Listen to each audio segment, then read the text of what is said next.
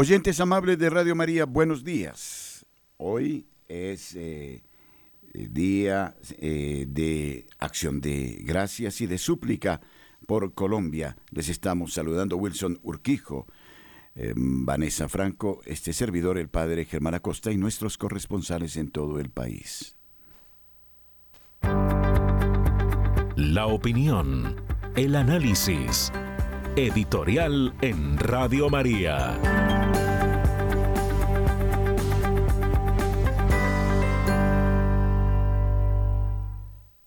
Mañana habrá una movilización popular convocada por el propio gobierno, por el presidente Petro, y se dará día libre a todas las entidades públicas para que se hagan presentes en estas marchas en favor del gobierno.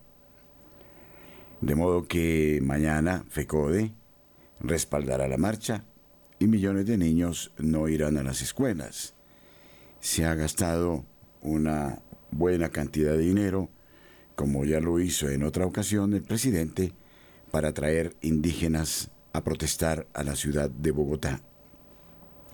Estamos en épocas en que se habla demasiado del cambio global y desde Colombia se dan opiniones sobre la problemática de eh, Ecuador o sobre el presidente Milei en Argentina o Bukele en El Salvador o del conflicto en el Medio Oriente. Pero en Colombia el crecimiento económico, el Producto Interno Bruto, parece que no va más allá del 1%, siendo optimistas, cuando se sabe que si Colombia no crece un 5%, no tiene futuro el país. Nos llegan noticias alarmantes sobre el problema de la desnutrición de los niños. Es increíble. En Colombia están muriendo los niños de hambre. Y sabemos que el crecimiento económico incide porque la desocupación es terrible en Colombia. Hay más de un 50% de economía informal.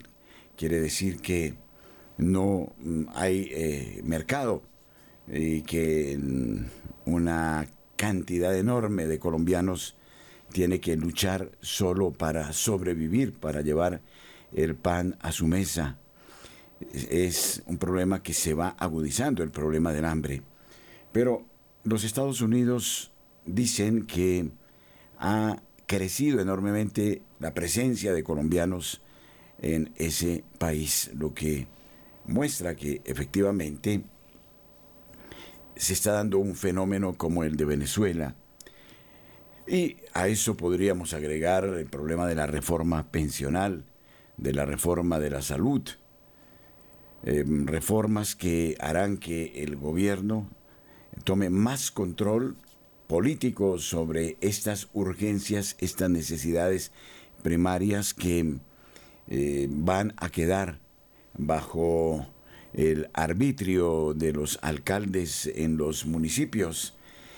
E incluso a los colombianos ya no se les permitirá elegir eh, la EPS o el modo, el medio para ser atendido en su salud, sino que eh, será el propio Estado el que le diga al mm, colombiano a dónde tiene que ir para ser atendido. Y la reforma pensional, que quiere llevarse eh, toda ah, la masa eh, de la contribución que por años han hecho los trabajadores para su propia pensión hacia un fondo del Estado.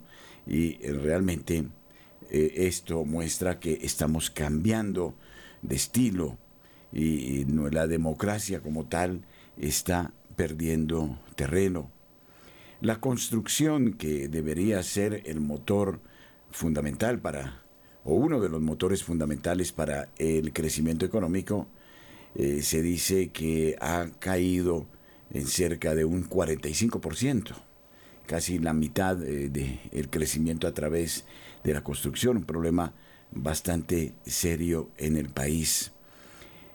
La empresa privada no tiene los estímulos, los impuestos crecen, se nos anuncia una nueva reforma tributaria y ya el colombiano no puede pagar más impuestos.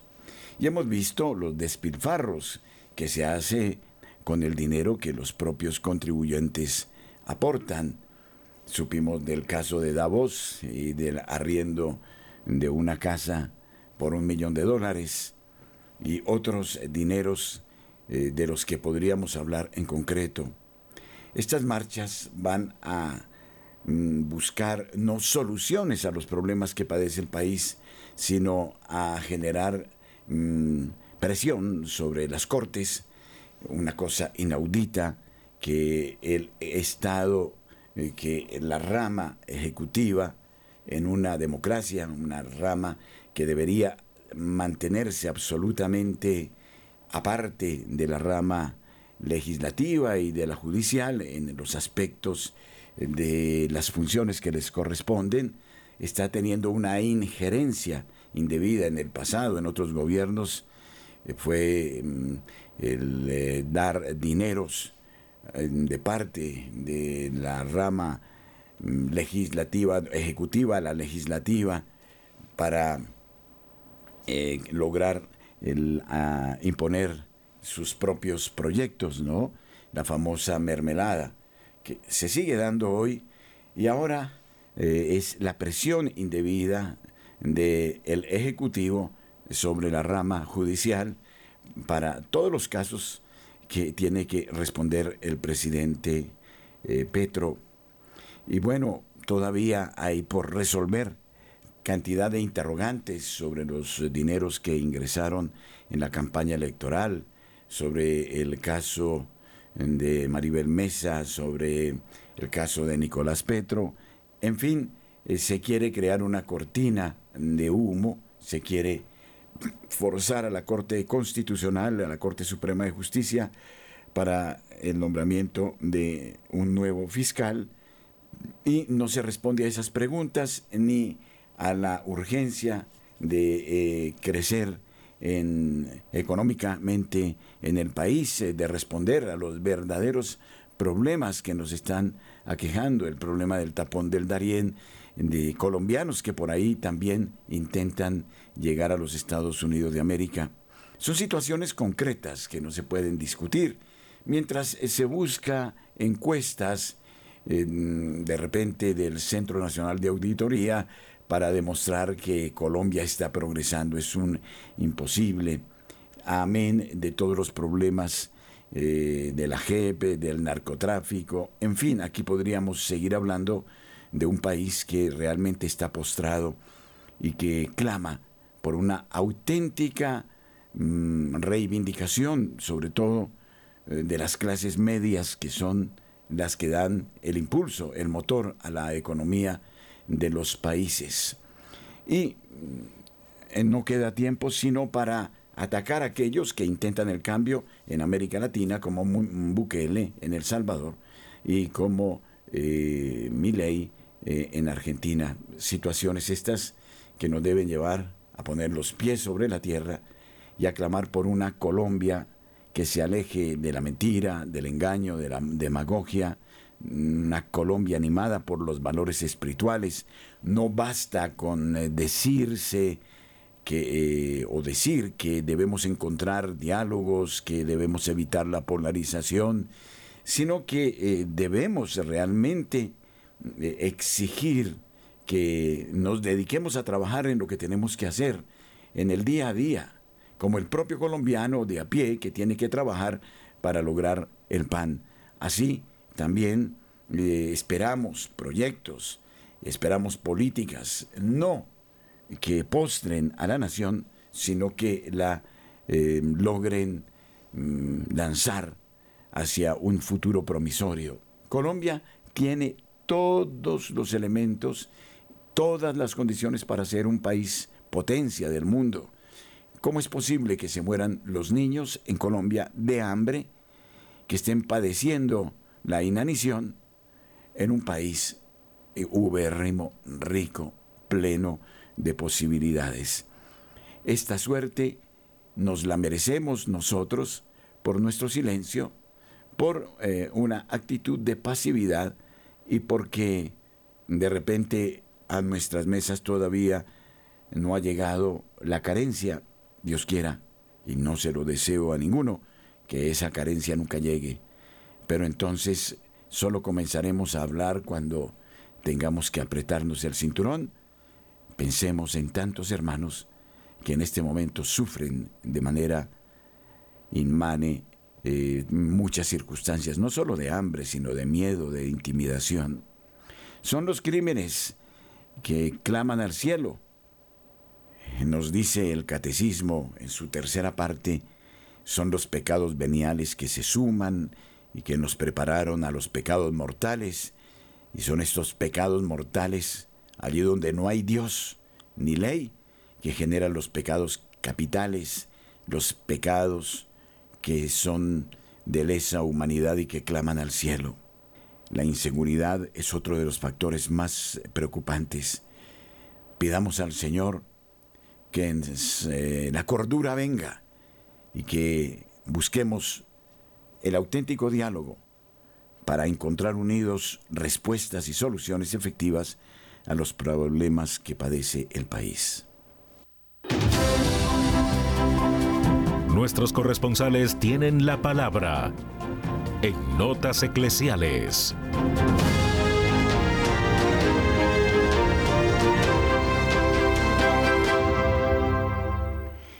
Con nosotros a esta hora, 8.13 minutos de la mañana, eh, Nairo Salinas, desde Bucaramanga, en Santander. Muy buenos días, Padre Germán Acosta, y muy buenos días para todos los oyentes de Radio María. Iniciamos contándoles eh, que son 300 mil obumangueses quienes deben actualizar sus datos en, este, en el CISBEN. Erly Sandoval, directora del CISBEN en Bucaramanga, dijo que es obligación de quienes hacen parte del sistema de identificación de potenciales beneficiarios de programas sociales, actualizar sus datos, ya sea de manera virtual o presencial en la sede de la entidad que queda en la calle 30 con carrera 30 de esta ciudad, donde se está atendiendo a la población hasta las 12 del mediodía. Para actualizar el CISBEN es necesario llevar una fotocopia de la cédula o un recibo de los servicios públicos actualizados. Esta actualización también se puede hacer por redes sociales sin necesidad de realizar agotadoras colas como actualmente está sucediendo en la entidad de Bucaramanga. Con la información aportada por la comunidad, el CISBEN busca ordenar la población mediante una clasificación generada a partir de su capacidad para generar ingresos, de acuerdo con sus condiciones de vida.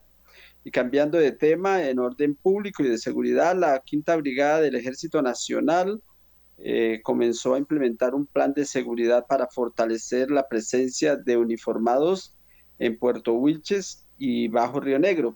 Se hará un esfuerzo especial en la prevención de delitos de extorsión y secuestro en la zona, con la llegada de cuatro pelotones de soldados profesionales y personal del Gaula Militar de Santander a esta región del Magdalena Medio es decir, más de 200 uniformados, señaló el brigadier general Óscar Eduardo Vera Peláez, comandante de la Quinta Brigada del Ejército. El despliegue busca atender las diversas situaciones que atenta contra la seguridad de los municipios afectados por alteraciones de orden público, especialmente Puerto Wilches, Bajo Río Negro o incluso en Barranca Bermeja y otros municipios aledaños del Magdalena Medio. Desde Bucaramanga y para Notas Eclesiales, Nairo Salinas Gamboa, feliz y bendecido día. Muchísimas gracias, eh, Nairo. Julio Giraldo nos acompaña ahora desde Barranquilla. Buenos días. Buenos días, Padre Germán, a usted su mesa de trabajo y por consiguiente a toda la amable audiencia de Radio María en Colombia y el exterior y esto es lo que hoy hace noticia en Barranquilla y la costa norte colombiana. El alcalde Alex Char en el día de ayer inauguró un nuevo tramo de la zona del malecón. Para los oyentes que no son de Barranquilla, quiero explicarles qué es el malecón. El malecón es una avenida muy grande que tiene varios kilómetros y da de frente al río Magdalena. Antes de la administración de los Char, siempre nos dijeron que Barranquilla le daba la espalda al río, es decir, no lo había utilizado como debía de ser, y por esos lados nadie se asomaba. Pues bien, las alcaldías de este grupo político pusieron los ojos en esta avenida y construyeron allí monumentos, sitios de diversión, restaurantes, canchas deportivas, es decir, es todo un espectáculo salir en las horas de la noche, en las horas de la mañana o en la tarde a dar un paseo por todo el malecón. Usted se va encontrando diferentes maneras de divertirse y ahora acaban de inaugurar una zona de comida internacional donde el turista o la persona de acá mismo de la costa puede encontrar restaurantes para comer o degustar mejor los alimentos de cualquier región del mundo. Eso fue inaugurado ayer. Repito, usted camina, mira el río Magdalena, siente su brisa, siente su poder y se inspira para lo bueno. Esta es una noticia positiva. Por otro lado, otra noticia positiva. Volvió a llover en varios departamentos de la costa norte colombiana, incluido el Atlántico y concretamente Barranquilla. Estos son los milagros de Dios, de la propia naturaleza, secos del todo. El río Magdalena secándose en seis municipios y de pronto empiezan nuevamente las lluvias para que todos los que estábamos preocupados tengamos tranquilidad. Y han vuelto, hoy por ejemplo, el cielo está nublado, amenaza lluvia. Eso lo podemos considerar como un milagro del cielo que caiga esa agua cuando todos la estábamos necesitando tanto. Y él también lo que nos prueba el comportamiento de la naturaleza por causa del mal que le ha hecho el hombre. Cuando estamos en verano llueve y cuando estamos en invierno hace verano. La naturaleza se enloqueció, la enloqueció el propio hombre y nos está diciendo que tengamos mucho cuidado con eso, porque de seguir como vamos destruyendo el medio ambiente, pues nos vamos a destruir nosotros mismos. Finalmente, o finalmente un incendio en Sabana Larga en la tarde de ayer aún no ha sido apagado en su totalidad. Se trata de una estación, de la electrificadora que funciona allí. Se incendió, los transformadores están llenos de aceite Dicen los bomberos que hay que esperar que se agote ese aceite para poder acabar el incendio, que ha dejado sin luz a varios de los municipios cercanos. Fortunosamente no hay víctimas humanas. Eso hay que agradecerle a Dios y a la Virgen Santísima que no hubo esto. Pero sí hay varios municipios en este momento sin la energía eléctrica a causa de este percance. Desde la ciudad de Barranquilla y en pleno carnaval, para Radio María, Julio Giraldo. Radio María es gracia y presencia en Colombia. Desde el Putumayo, en el Valle de Simundahoy, informa Luis Fernando Cabrera. Muy buenos días, padre. Los saludo desde el departamento del Putumayo, Valle de Simundahoy. La información en este día, pues hace un día maravilloso, gracias a Dios, una temperatura de 16 grados centígrados a esta hora de la mañana. La diócesis de Mocoa Simundoy, la parroquia de San Francisco de Asís, se prepara para la parte del carnaval indígena, que será el próximo lunes 12 de febrero.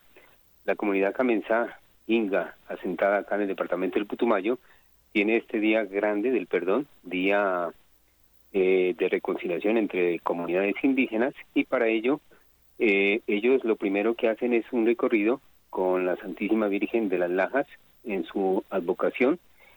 Hacen una procesión desde el Cabildo, de donde reside el Taita, gobernador del pueblo Camenzá o el pueblo Villa, y llegan al templo eh, acá en San Francisco de Asís o a la catedral en el municipio de Siundoy, donde primero le agradecen a Dios por la vida, por la comunidad, por la hermandad. A las 11 de la mañana eh, la Eucaristía suele ser eh, de importancia para toda la comunidad de indígena que habita en el Valle de Siundoy.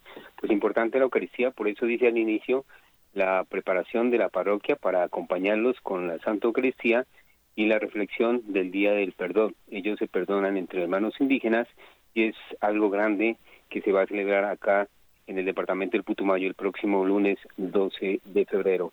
Igual, también se viene preparando la parroquia San Francisco de Asís, la diócesis Mocoa Siundoy, para el miércoles de ceniza, ya en sus Eucaristías durante todo el día para la imposición de la Santa Ceniza, igualmente para la gente que trabaja muy madrugado, 6 de la mañana ya estará la Eucaristía acá en los pueblos y terminada eh, la jornada de trabajo eh, de 6 a 7 de la noche la Eucaristía final del día. Pues esto es algo muy bonito, muy importante para el pueblo de Dios, con la fe intacta de todos los laicos comprometidos con la Iglesia, siguiendo el camino del bien hacia los demás. Pero lo más importante, como lo dije al inicio, es resaltar el valor de las costumbres, el uso y sus costumbres de la comunidad indígena Camenzá, Inga, acá en el departamento del Putumayo. La información para Radio María Colombia, con todo gusto, William Fernando Cabrera. Buen día para todos.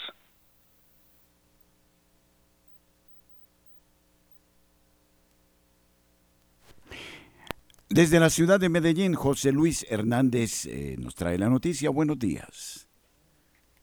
Saludos amigos, buenos días. Aquí llegamos con toda la información noticiosa desde la ciudad de Medellín. Atención.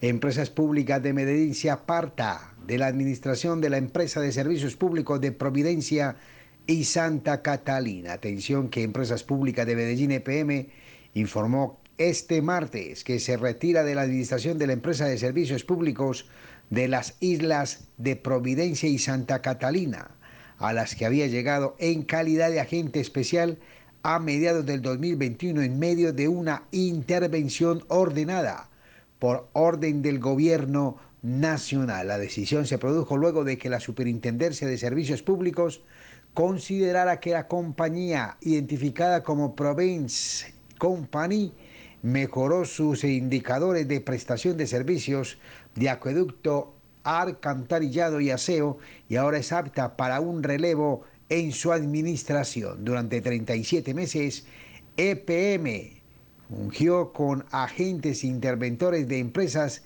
de servicios públicos de Providencia y Santa Catalina. En otro lado de la información, atención que así avanza la investigación del accidente del helicóptero del Darien tras el accidente ocurrido en la tarde de este lunes en el Darién y en el que murieron cuatro personas y otras tres lesionadas, las autoridades de Colombia y Panamá anunciaron que trabajan de manera conjunta para investigar en profundidad las causas del accidente y expresaron su permanente comunicación con las personas afectadas por este hecho. Desde el Ministerio de Defensa de Colombia manifestaron que desde el mismo momento de los hechos los señores ministros de Defensa Nacional de Colombia y de Seguridad Pública de Panamá han estado en permanente comunicación para atender las emergencias presentadas. Por su parte,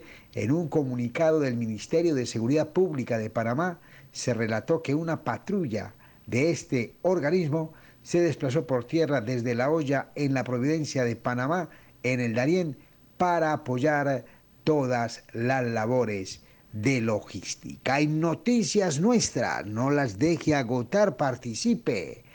Noche de fraternidad, compartiendo la fe, unidos de la mano de la Virgen María. Es el gran evento 2024 en el mes de abril que tiene Radio María Medellín para sus oyentes. Momento de solidaridad, momento de fraternidad con esta estación para seguir orando, para seguir rezando, para seguir dándole gracias a Dios este gran evento mariano que tendremos el próximo 18 de abril.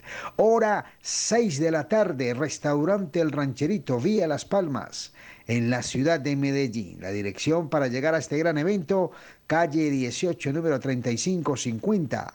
Tendremos grupos musicales, tendremos muchas sorpresas y tendremos una acogida especial para nuestros oyentes allí en esta gran cena mariana. Mayores informes 313-591-3497 y el 604-557-9589. Gran cena mariana, no esperes que se agoten las entradas para que tú participes también, eh, compartiendo la fe unidos de la mano de la Virgen María. Amigos, ha sido todo el informe desde la Bella Villa, la ciudad de Medellín. Con mucho gusto, informó su corresponsal José Luis Hernández. Que tengan un feliz día.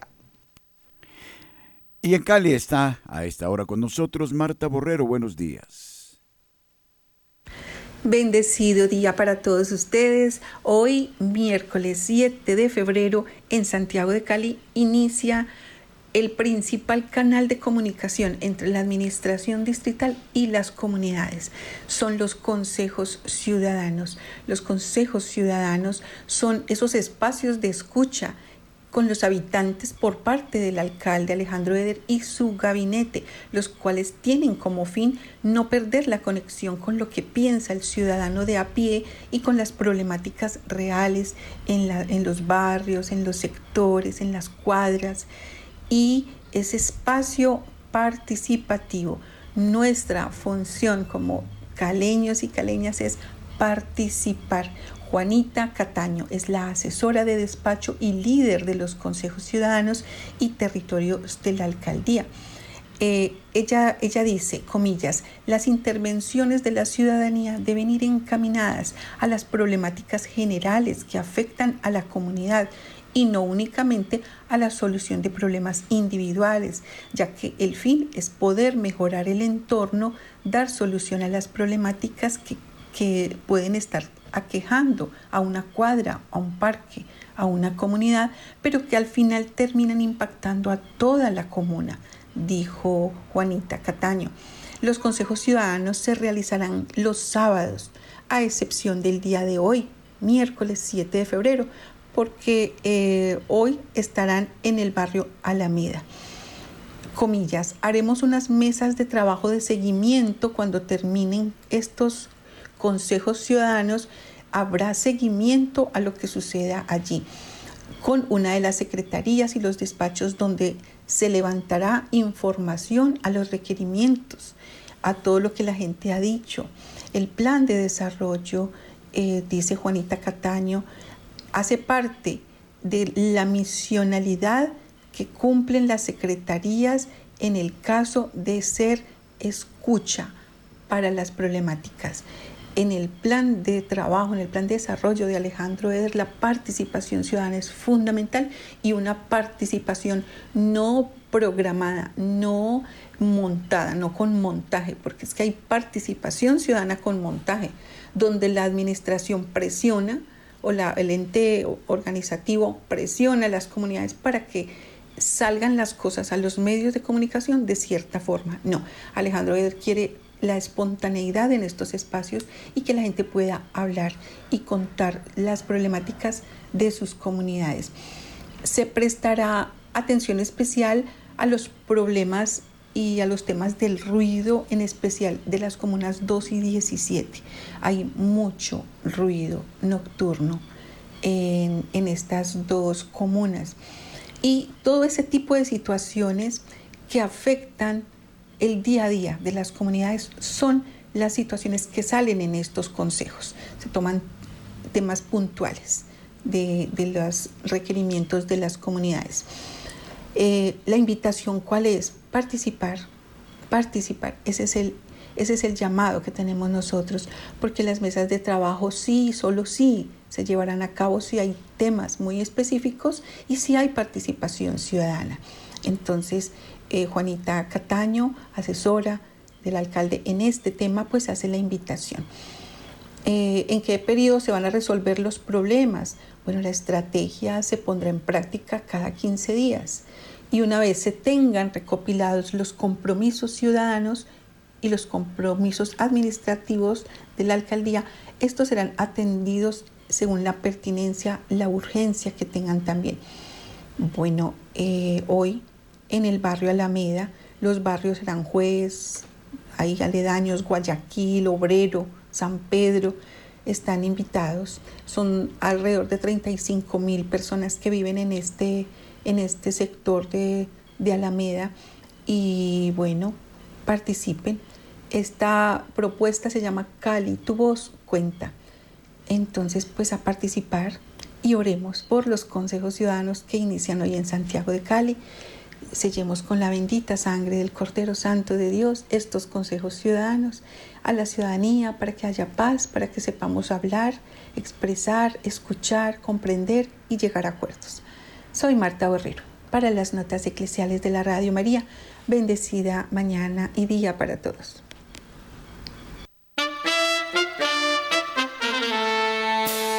A nuestros oyentes en la ciudad de Manizales queremos invitarles a nuestro próximo retiro espiritual.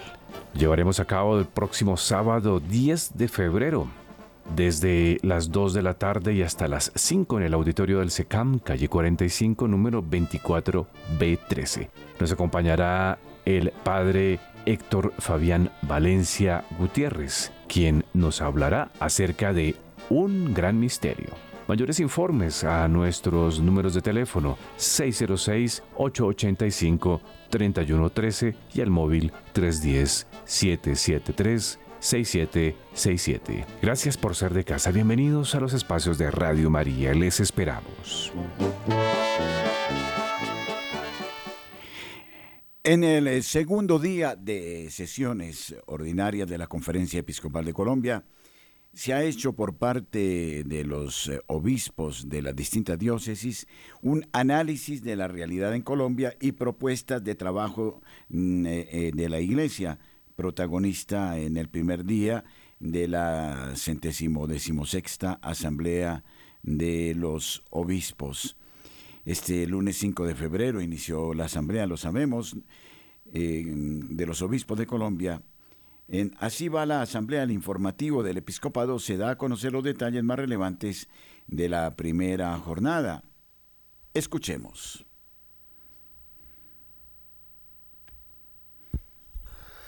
Desde la sede de la Conferencia Episcopal de Colombia en la ciudad de Bogotá les doy la bienvenida a una nueva misión del informativo del Episcopado colombiano.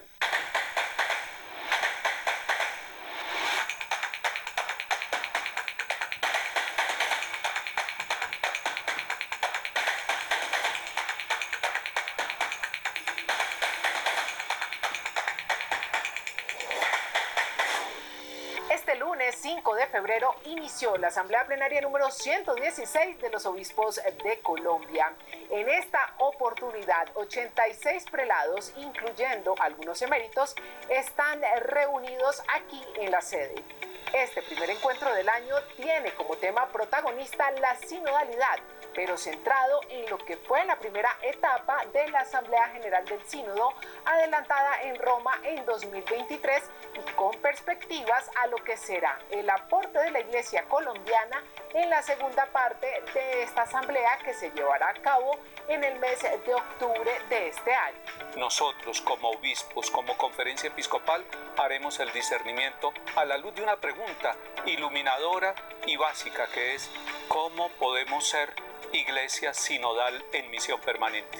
Ahí se pone en juego todo lo que significa la sinodalidad, no como una palabra, sino como una actitud, como una forma de ser iglesia y de realizar nuestra misión en todas las parroquias del país. Precisamente la instalación de este primer encuentro estuvo a cargo de su presidente, el cardenal Luis José Rueda Aparicio, quien invitó a sus hermanos obispos a ser instrumentos de renovación sinodal y misionera en Colombia. El purpurado recordó la importancia de entretejer siempre la oración con el trabajo que adelantan los obispos. Los invitó a alimentar su confianza en el Señor para sobrellevar las dificultades que a menudo deben enfrentar. Profundizó en el protagonismo que debe tener la escucha en sus vidas y en su misión y manifestó la necesidad de ser como pastores cercanos al pueblo desde el amor y el compromiso con el bien de todos.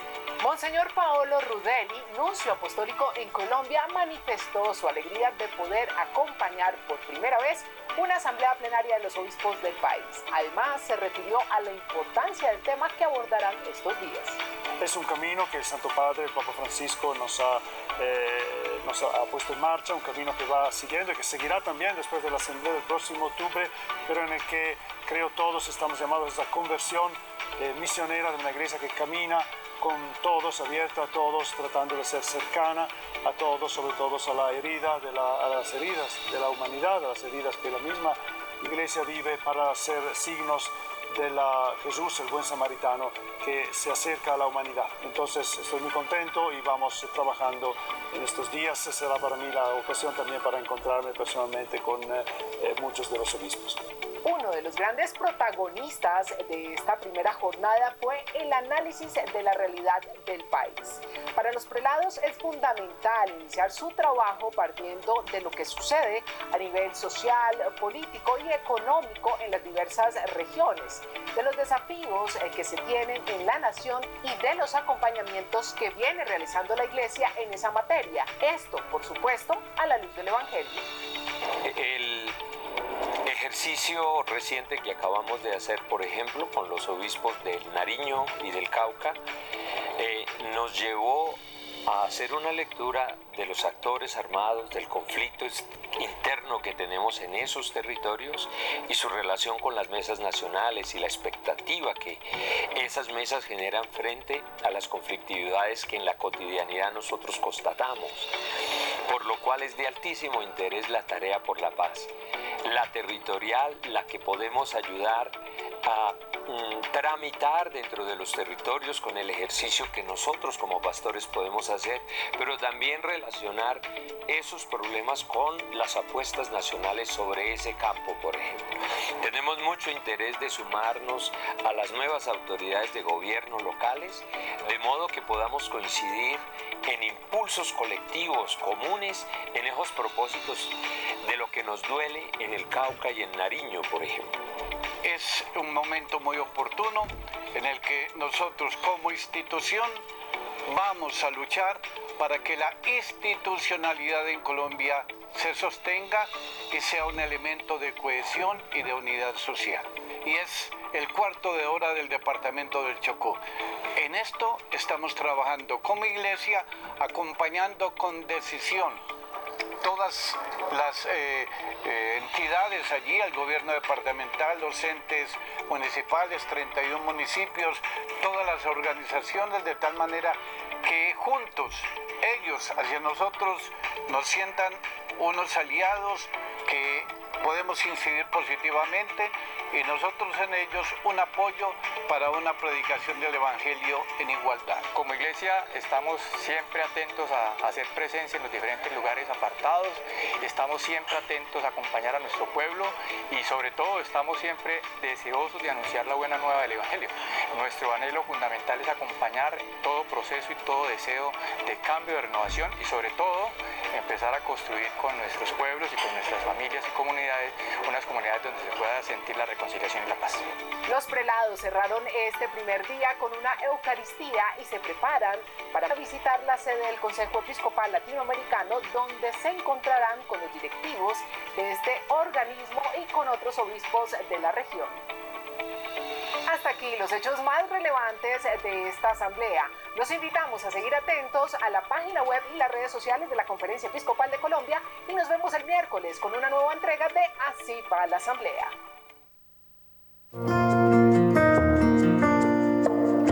Desde este 15 de febrero y hasta el próximo 19 de marzo, invitamos a nuestros oyentes que quieran profundizar en la espiritualidad de, de San José y quienes deseen consagrarse a San José y por San José a su Hijo Jesucristo, para hacer un curso virtual de preparación que se extenderá en Radio María desde el 15 de febrero hasta el 19 de marzo. San José es patrono de la iglesia. Les invitamos a ser parte de este momento que nos dispone a la consagración al siervo humildísimo de Dios, Padre de Jesucristo y esposo de la Santísima Virgen María. San José.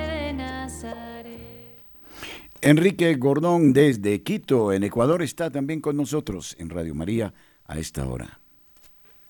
Qué gusto compartir una jornada más de información más importante que presentan los medios de nuestro país. Padre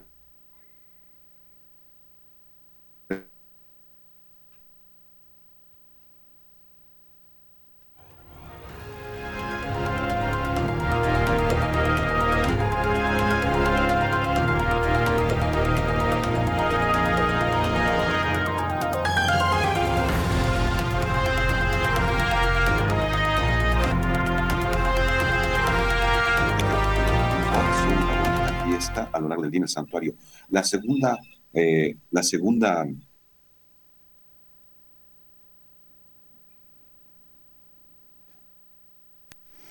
Tenemos eh, problemas de comunicación con, Ecuador a esta hora. Francisco Escobar, buenos días. Su punto de vista, su noticia. Interesantes de cómo va la iglesia en el mundo, porque es un momento muy interesante. Por ejemplo, David Nas es un hombre casado, padre de tres hijos, y ahora, pues bueno, también es sacerdote. Y es que tal como ha anunciado la arquidiócesis de Bruselas, David fue ordenado el pasado 3 de febrero como sacerdote de la iglesia caldea que forma parte de la Iglesia Católica Romana. Recordemos que la Iglesia Católica Romana, nuestra iglesia, es una de 26, ahorita les cuento las otras, pero estos son los ritos orientales, somos parte de todo esto. Sin embargo, también podrá presidir el rito latino. La consagración, tal como explica la arquidiócesis, duró unas dos horas en la Basilia de Kokelberg y fue presidida por el patriarca de la Iglesia Caldea, el cardenal Luis Saco, en concelebración con el arzobispo católico Luke Terlinden y otros obispos. En su introducción, el arzobispo Terlinden afirmó que el encuentro entre las iglesias de Oriente y Occidente es de una riqueza inestimable y un fuerte incentivo para el anuncio del Evangelio. Asimismo, deseó que David se convirtiera en un buen pastor, manso y humilde pero nos preguntamos qué sentido tiene la presencia de una obispa anglicana y de una cantidad de señores casados que también son sacerdotes en la iglesia. Y es que se está preparando un documento que creará las diaconisas no sacramentales para modificar sustancialmente el concepto de orden sagrado, combinando el sacerdocio reservado a los hombres, con formas de ministerio no ordenado para las mujeres, con vistas a su ordenación sacramental, y los diáconos que confiesan, oviri probati. Una obispa anglicana, para cualquier católico, sería una mujer herética, cismática y ordenada inválidamente, invitada a la reunión del Consejo de Cardenales para disertar sobre la igualdad del género y el papel de la mujer en la iglesia, Suena que está en el lugar equivocado, pero es invitada por la jerarquía para una iglesia sinodal en salida. Bien, parece que tenemos ya de nuevo a Enrique Gordón con nosotros desde Ecuador. Buenos días. Bueno, definitivamente problemas. Estábamos haciendo un análisis, Francisco, de la situación de Colombia en cifras preocupante. No sé eh, si advierte lo mismo, porque efectivamente tenemos problemas de hambre, problemas eh, de, eh, de crecimiento económico, problemas de vivienda, en fin, una situación que merece un análisis a la hora de esperar estas movilizaciones que no tienen un carácter, diríamos, de protesta por los asuntos sociales, sino más bien de acciones contra las propias cortes eh, con otros intereses. Y es que, como usted lo acaba de decir, padre, las cifras en Colombia que ya empiezan a salir las oficiales del DANE no son nada buenas. Tenemos una caída del 13% en las exportaciones en el año 23, pero no solamente fue el petróleo. Las exportaciones de los combustibles y productos de las industrias extractivas tienen una caída de casi el 20%. Llegaron a los 25 millones de dólares únicamente. Además, Colombia tiene el más bajo nivel de exportaciones si se compara con sus similares de la región. Nosotros tenemos como una igualdad, dijéramos, en las tablas donde se observa el movimiento de exportaciones, importaciones y en la bolsa con algunos países de la región, de la región. Pero hace unos 18 meses hubo una caída estridente y, digamos, un desacople, no solo de las exportaciones, importaciones, sino del movimiento de las bolsas, de los precios del dólar, el euro, etcétera, etcétera, ¿no? Si a esto le sumamos la caída de la construcción, que lleva 17 meses seguidos cayendo, nos encontramos con que las ventas de vivienda han caído un 50%, mientras que los lanzamientos de nuevas o las iniciaciones de nuevas obras han caído casi un 60%. Para que tengan una idea de la cifra, solo en vivienda de interés social se han dejado de vender más de 100 mil unidades. Eso son 19 billones o sea, millones de millones, menos que se han dejado de colocar este año, según explica Guillermo Herrera, presidente de Camacol. El Banco de la República está subiendo el promedio y el pronóstico de la inflación.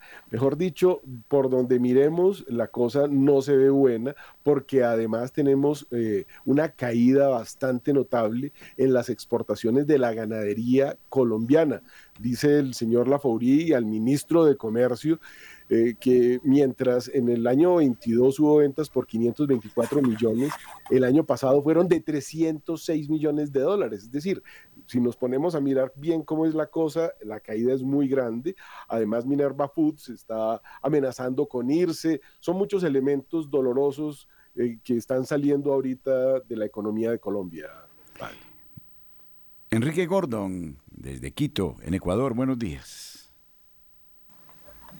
Saludos cordiales, hermanos, bendiciones y gracias por la oportunidad de compartir un miércoles más la información desde Ecuador. Con gusto, las noticias más importantes de nuestro país, recalcando dos celebraciones importantes que tenemos en este mes de febrero. La primera, la de la purificación de Huaca entre la frontera entre Ecuador y Colombia, que se dio el día de la Candelaria el fin de semana pasado, en medio de las restricciones de seguridad que nos eh, permiten también de parte de las autoridades controlar estos eventos públicos que también, frente a lo que se está preparando para la cuaresma y la Semana Santa, se deben tener muy en cuenta. La segunda celebración importante de este mes es, en cambio, en la Amazonía Sur del Ecuador, con la fiesta de la Purísima de Macas, en donde se congregan de diversos lugares para este festejo. Radio María estará también en esta festividad compartiendo una jornada más de la salida a las provincias con las Eucaristías especiales por el año jubilar de los 25 años de Radio María.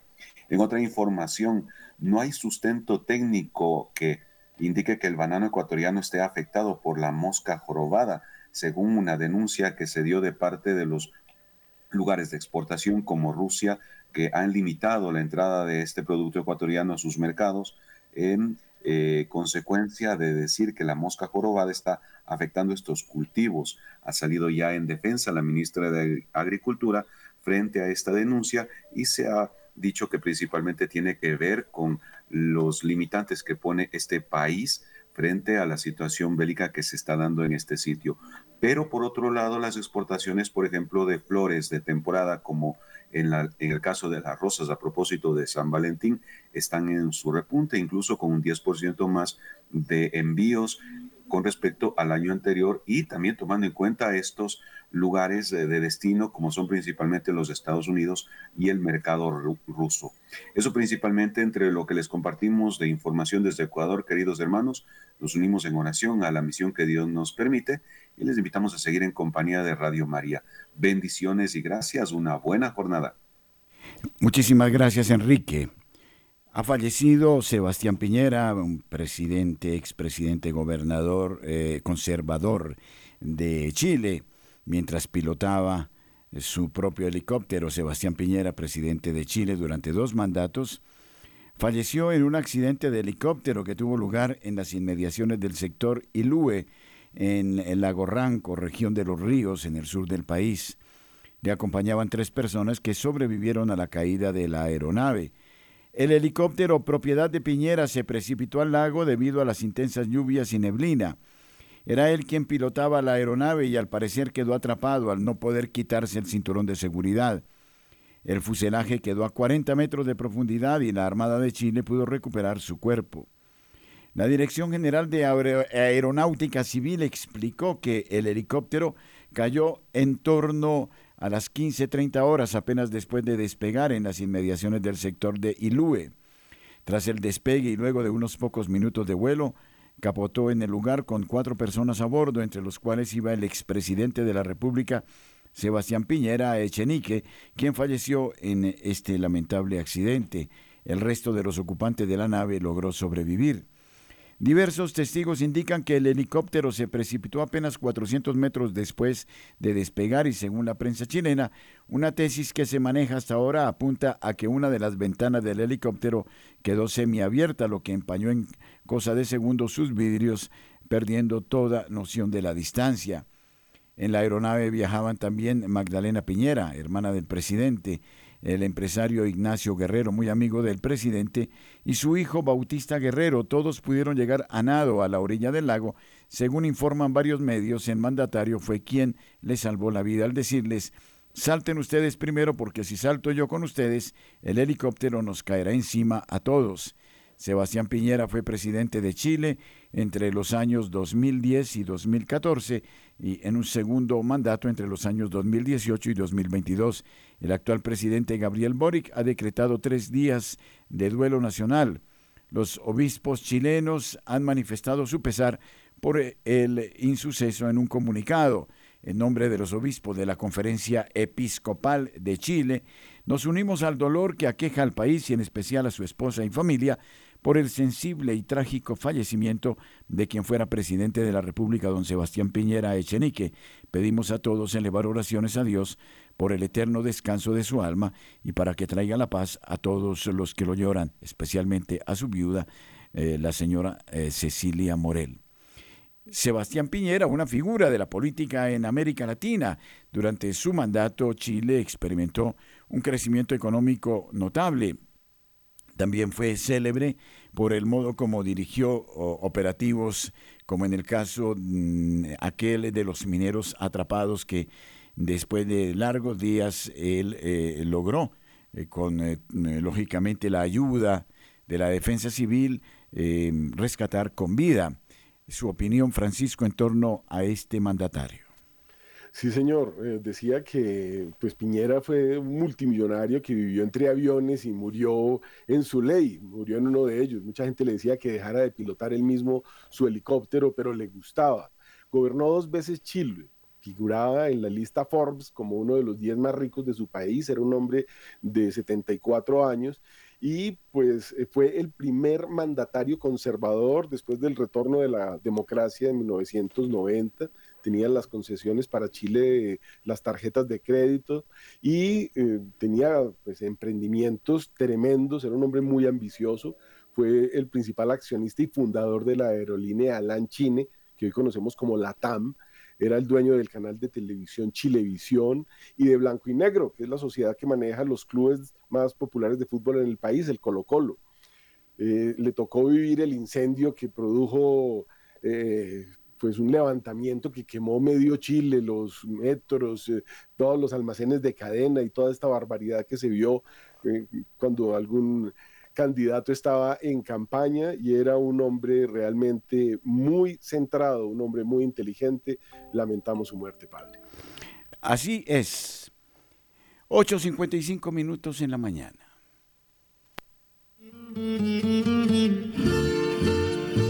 En la ciudad de Medellín, viviremos un gran acontecimiento, la Cena Mariana de Radio María. Compartimos la fe unidos de la mano de la Virgen María.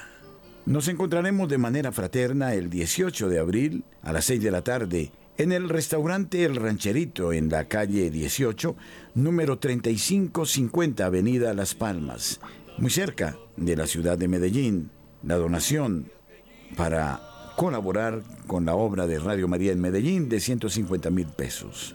Nuestros teléfonos 604 557 9589 313 591 3497 Noche de Fraternidad.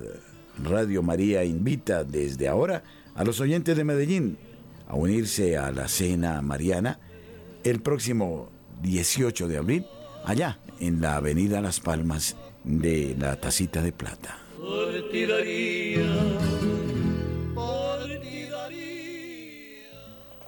La campaña de Manos Unidas eh, de este año está dedicada a convencer a los jóvenes de la injusticia climática la presidente de Manos Unidas, Cecilia Pilar Gracia, informó ayer de la campaña de este año de la ONG Católica. Su intención es convencer a los jóvenes eh, de las tesis más alarmistas sobre el cambio climático del cual sería culpable la humanidad. Maltratamos sin piedad y enorme ingratitud de la tierra que nos da la vida.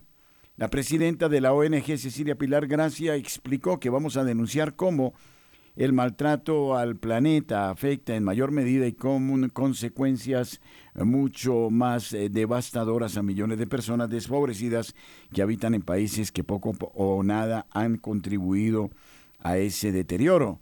Maltratamos sin piedad y enorme ingratitud a la Tierra, quien nos da la vida como si hubiera un recambio que no hay. Nuestro planeta sufre el maltrato al que lo sometemos los seres humanos y lleva años advirtiéndonos de que así no podemos seguir. Pero ¿quiénes son los que realmente maltratan la tierra, Francisco? Pues yo diría que los primeros son eh, los que han causado los 50 millones de abortos, porque están saliendo las cifras, como decíamos, del año pasado, y eso lo deja uno impresionado, ¿no? Mientras la gente habla de los arbolitos que se mueren o de la hierba que el sol está maltratando, estamos matando nuestros hijos, estamos matando nuestro futuro. Más de 365 millones de cristianos sufren por su fe altos niveles de persecución en el mundo y discriminación, de acuerdo a puertas Abiertas Internacional, la persecución a los cristianos se ha incrementado de manera exponencial durante los últimos 30 años. Bueno, eso eh, no hablan tanto de, los arbolitos. La población cristiana mundial se estima en unos 2.500 millones de creyentes de todas las denominaciones que pues se quieren unir eh, por todos estos movimientos, pero esto nos está hablando de una cantidad de personas perseguidas en todo el mundo de todas las maneras posibles. Solamente esta semana. Sí, pero yo quiero referirme a, sobre todo, a los países desarrollados, que son los primeros países que contaminan, que están agrediendo a la naturaleza y son los países que ahora enarbolan estas banderas del cambio climático y eh, de la naturaleza. Padre, hay un problema bastante fuerte porque en la historia están registrados en el Holoceno un par de calentamientos globales en el pasado. Uno ocurrió en la época del diluvio universal, después tenemos el calentamiento de la Edad Media y tenemos también un par de glaciaciones, pequeñas glaciaciones, que han generado cambios bastante grandes en el mundo. La gran mayoría, 1.600 científicos sacaron un documento el año pasado diciendo que eso del calentamiento global, pues no solo no está demostrado, sino que ha sido una campaña que produce mucho dinero a personas que tienen una agenda interesante. Dicen que el mundo puede producir comida para 50 planetas Tierra, es decir, hay comida para todos y lo que hay son unos incendios provocados, como vimos en Valparaíso, van 150, han rescatado 150 cadáveres y esto fue provocado, o sea que hay una cosita que no está muy clara. Gracias Francisco, a nuestros corresponsales, a Wilson Urquijo, Gracias a Vanessa Franco y a ustedes, por supuesto, que nos eh, siguen permanentemente en Radio María. Bendiciones. Buena jornada.